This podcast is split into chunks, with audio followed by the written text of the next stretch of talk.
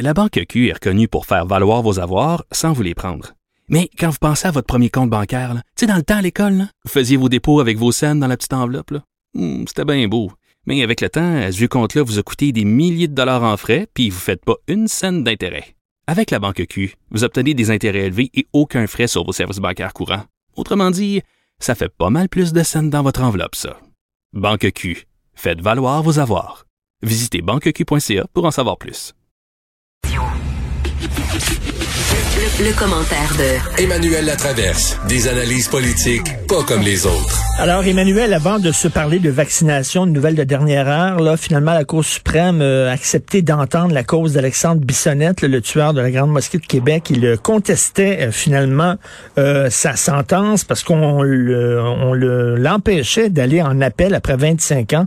C'était une disposition qui avait été votée, tu te souviens, par le gouvernement Harper, où on disait, tu tues une personne, ça va prendre 25 ans avant d'aller en appel, t'en tues deux, ça va prendre 50 ans, t'en tues trois, ça va prendre 75 ans. Fait que lui, il dit, voyons donc, ça n'a pas de sens, c'est, c'est trop. Alors donc, la Cour suprême va aller l'entendre. Ça vient de tomber.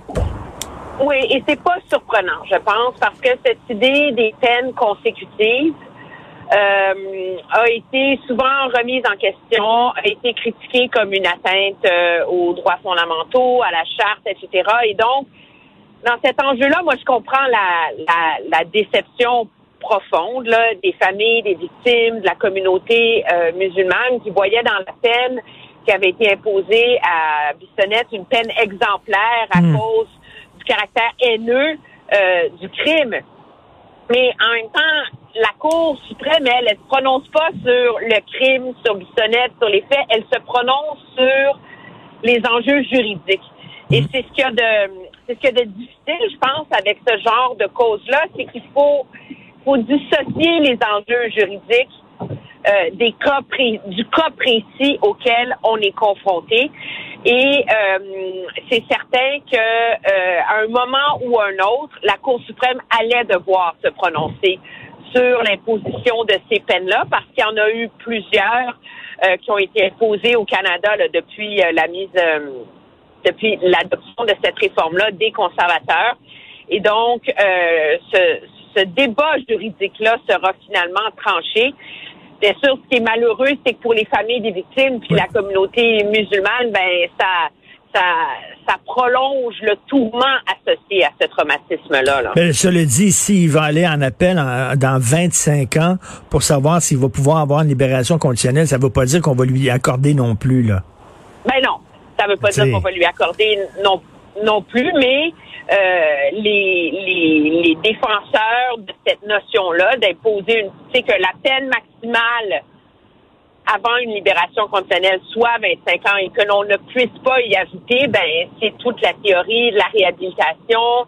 Il y a toute une, logique selon laquelle la l'espoir de pouvoir avoir une libération conditionnelle en prison est un facteur qui a- améliore le comportement des détenus en prison. Hum, hum. Et que quand les prisonniers se retrouvent avec aucune chance de jamais sortir de prison, ben ça crée des prisons plus dangereuses.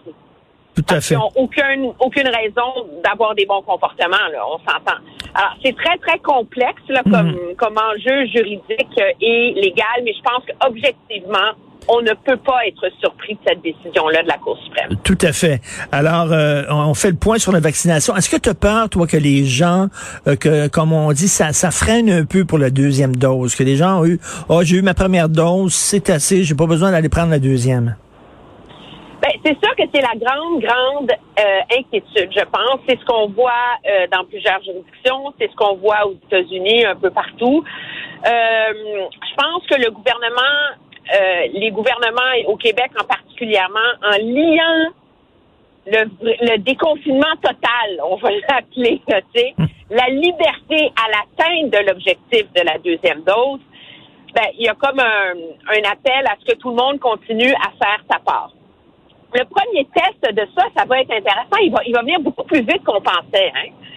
Parce que pour tous les gens qui ont une première dose d'AstraZeneca et qui se sentaient euh, floués, déçus, débinés, torturés d'avoir eu le plan B, ben, ce qu'on a appris aujourd'hui, c'est que finalement, tout le monde qui a eu l'AstraZeneca vont être les premiers à pouvoir devancer leur deuxième dose. Hmm. Pourquoi? Parce que, de un, on s'est rendu compte que la meilleure zone d'efficacité du AstraZeneca, c'est à 12 semaines, mais que objectivement, entre 8 et 12 semaines, c'est ce qu'on appelle le, le, sweet spot, là, tu sais. Là où vraiment le vaccin a son, sa meilleure efficacité. Et donc, comme les approvisionnements en AstraZeneca sont pas monumentaux non plus, il n'y en a pas tant que ça qui rentrent, ben là, le, les gouvernements ont eu la garantie que d'ici la fin, la fin du mois de juin, il y a assez d'AstraZeneca qui va rentrer pour donner une deuxième dose à tout le monde qui l'a eu en première dose. Donc, morale de l'histoire, là, il y en a 148 000 au Québec en ce moment.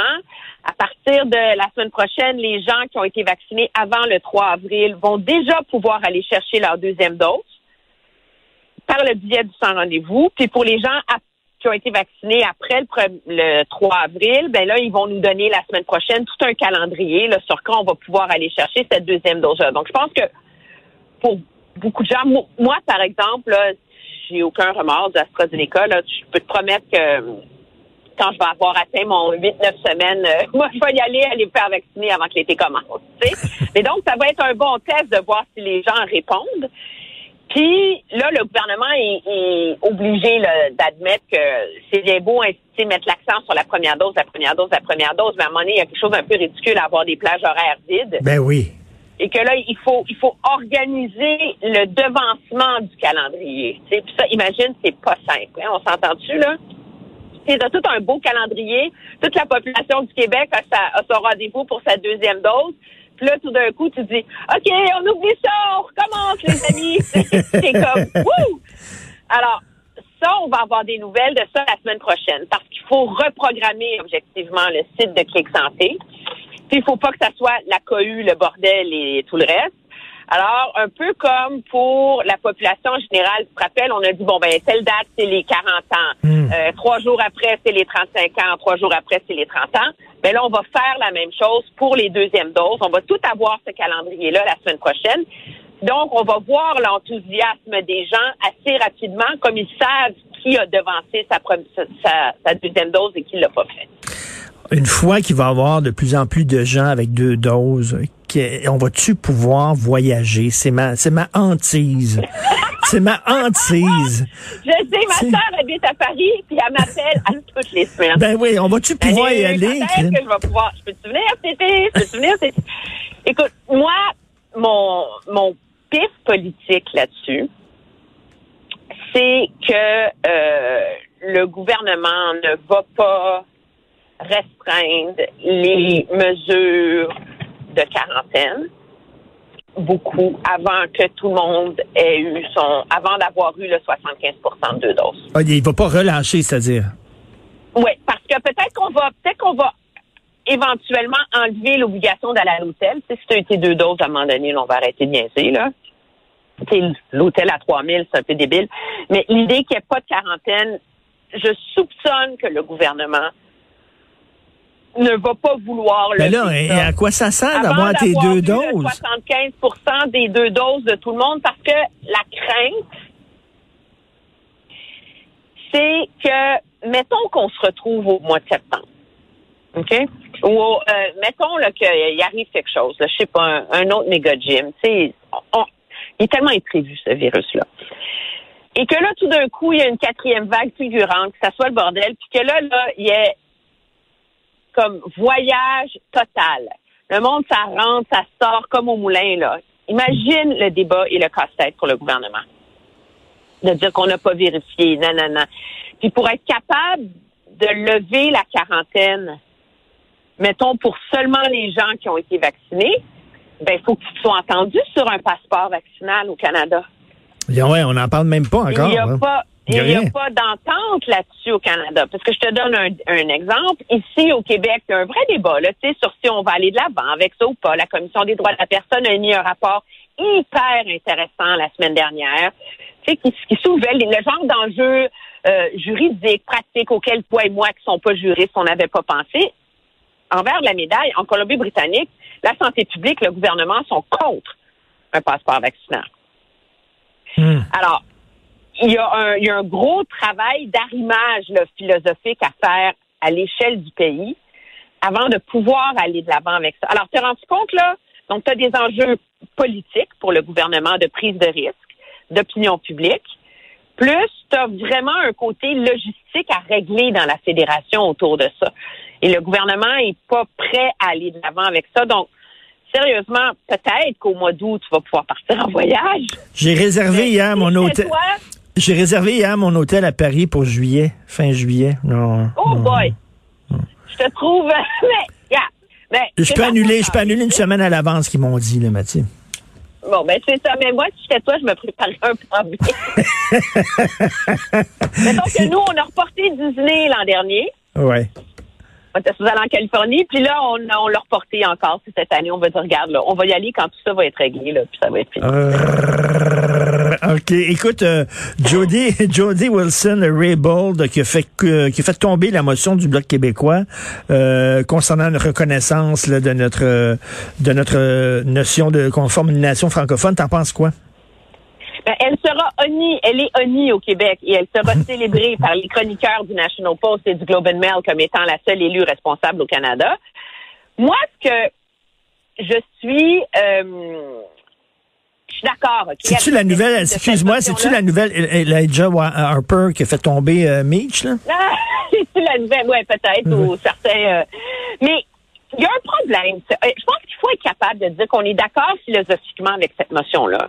Mais de dire qu'il y a un problème à un moment donné. À dire qu'une province décide qu'elle sort de son chapeau, OK? Une guidée juridique à laquelle personne n'a pensé au travers 30 ans de déchirement constitutionnel. Mm. Et que parce qu'on dit que c'est bon que c'est le fun, que la Chambre des communes va se lever. Il y a 338 élus à la Chambre des communes. Les autres, ils rentrent au caucus hier. Leur chef leur dit, écoute les amis, vous prenez votre trou, là. Il y a une petite affaire qui va être changée dans la Constitution nous, on dit oui, là, puis il n'y a pas un chat qui y pense. Vous n'avez pas le droit de réfléchir. Vous n'avez pas le droit de vous informer. On n'a pas, on n'entend pas, là. Bing bang, shabang, on traite ça en trois minutes. Je veux dire, si c'est ça le parlementarisme, là, mais à quoi ça sert d'avoir des députés? À quoi ça sert d'avoir un parlement? Je veux dire, c'est, est-ce que pense que c'est, il y a beaucoup d'experts, de constitutionnalistes qui disent que oui, le Québec a le pouvoir, mais il y en a d'autres qui sont aussi éminents, qui émettent des doutes, qui sont légitimes autour de ça. Je veux dire, tout n'est pas une partie d'échec politique dans la vie. Puis je comprends un député de dire minute, les amis, là. Tu sais, là, on, charrie tout le monde, là. Hmm. Tu à, politiquement, c'est sûr que tout le monde est d'accord, puis de dire on veut pas euh, faire de peine au Québec, puis il y a les élections qui s'en viennent, puis de toute façon, ça change rien. Mais dans la mesure où le ministre responsable, Simon Jolin Barrette, dit que ça a une portée légale, ce changement-là dans la Constitution, puis que le premier ministre du Canada dit que c'est purement symbolique. Est-ce que juste ça, là, c'est pas assez pour nous allumer au fait que ça mérite peut-être un débat, hmm. une réflexion, plus que se lever après la période des questions, lire un texte, dire OK, merci, bonsoir. fait que tu comprends un peu le, Canada anglais de dire WTF, là. Ben, je veux dire, moi, je, je, je comprends, je comprends les, les, les analystes qui disent est-ce qu'on peut prendre le temps de penser, de l'étudier et de le comprendre? Je suis absolument pas d'accord avec le déchirage de chemise euh, manche canadien euh, de des, des, chroniqueurs anglo qui accusent euh, euh François Legault d'être un crypto euh, souverainiste et et le Québec d'être une, une suprématie francophone et qu'on persécute notre minorité en ça. C'est du délire de Canadiens anglais qui comprend rien au Québec. Mais de dire que ça mérite une réflexion, une étude, mmh. un, tu plus que le silence, que la Chambre des, tu sais, que le Parlement reconnaisse ça, ben, il me semble que ça, c'est pas, pas complètement cinglé, là, tu sais. Tout à fait. Merci beaucoup, Emmanuel. Bonne journée. Salut. Tu sais que c'est euh, Friends euh, ce soir, l'émission. Ah, c'est quoi? Non, mais c'est quoi ta série, toi? Ah, Ta série, ta. Ah, ça a été euh, Breaking Bad, je pense. Ah ouais. Moi qui, a, qui a révolutionné le genre puis la qualité de l'écriture. Achille aussi, Breaking Bad? Un épisode. Ah, oui. Je pense sur 39 là. Je sais pas, il y a eu trois, quatre saisons, mais il y a un épisode moi que j'ai trouvé plate. La mouche. La mouche. Dans le laboratoire, dans, dans Mais, mais c'est expérimental. Ouais, ouais, il y a un gars qui cherche chose, une mouche. mais ça dans marchait un- pas. C'est tout, pendant une heure. Mais, mais tout le reste était extraordinaire. Ah ouais. les, les comédiens, les, le- le- les scénaristes, là, vraiment, ça a été euh, après c'est Friends.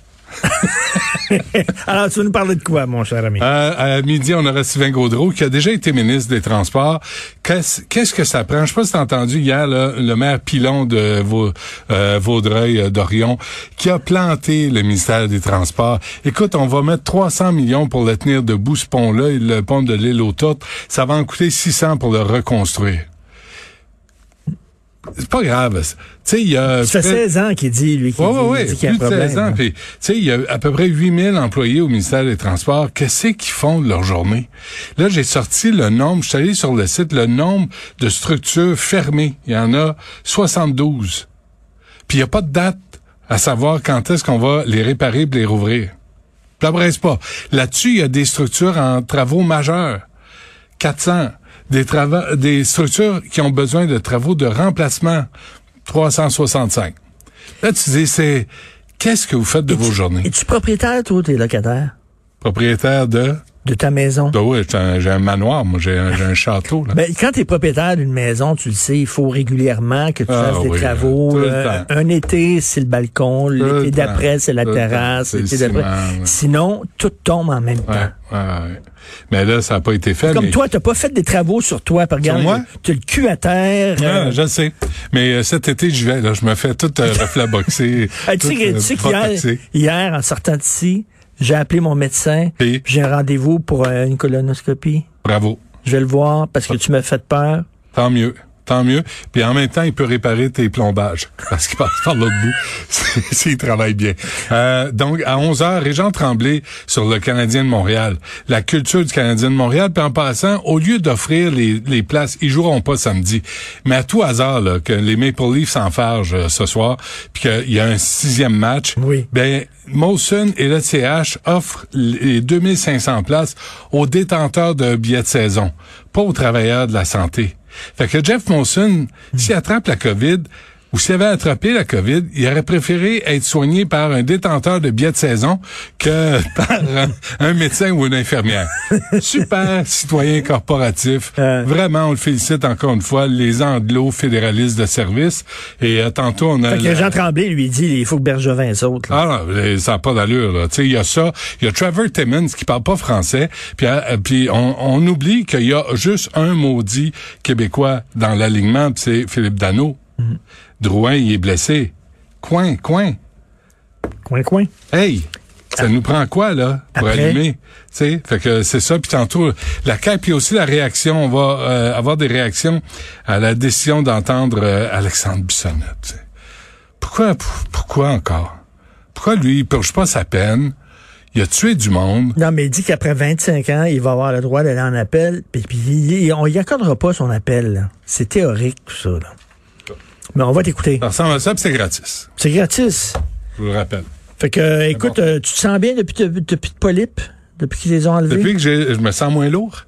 Ça- sens moins lourd? Écoute, ils tu, sortent- tu ballonnes moins? ils non, non, mais niaise pas avec les polypes. C'est l'affaire la plus insignifiante, insignifiante qui fait le plus peur. Entre autres. J'y vais, là. Je vais aller voir mon médecin pour mon, mon, mon truc euh, annuel, mon examen annuel que j'ai pas fait depuis euh, 5 ans. Donc, c'est euh, Puis après ça, il va me donner rendez-vous pour la colonoscopie. c'est un examen quinquennal. Je, je pas, ils, ans. ils, vont, ils vont trouver toutes sortes d'affaires. arrêter. Mais les hommes, là, faut arrêter d'avoir peur puis d'être gêné. Tu sais, tu te fais rentrer une caméra dans le trou de balle. Fin de l'histoire. Tu sais, les femmes ne se cassent pas la tête avec ça. Elles se font examiner. I'll show you mine if you show me yours. I did show you OK, mine. on va, on va, on va s'en- s'envoyer nos DVD. pas- euh, non, on n'a pas besoin. Je veux pas le voir. Tu veux pas voir le mien. Sincèrement, tu veux pas voir le mien. Ben oui, on se fait, on se fait une soirée à la maison, là. Avec Mme Comme, Dutrisac, comme la et fois, Sophie, puis on mange. Comme la fois en camping, là. OK. Merci beaucoup. À... Dis n'importe quoi. Rien qu'une fois en camping. Merci beaucoup à Carl Marchand à la recherche. Merci pour ton excellent travail, Carl. Maude Boutet, Achille Moinet à la console, la réalisation de l'incontournable, euh, Monsieur Achille Talon Moinet. Et euh, on se parle demain à 8 heures. On écoute Benoît.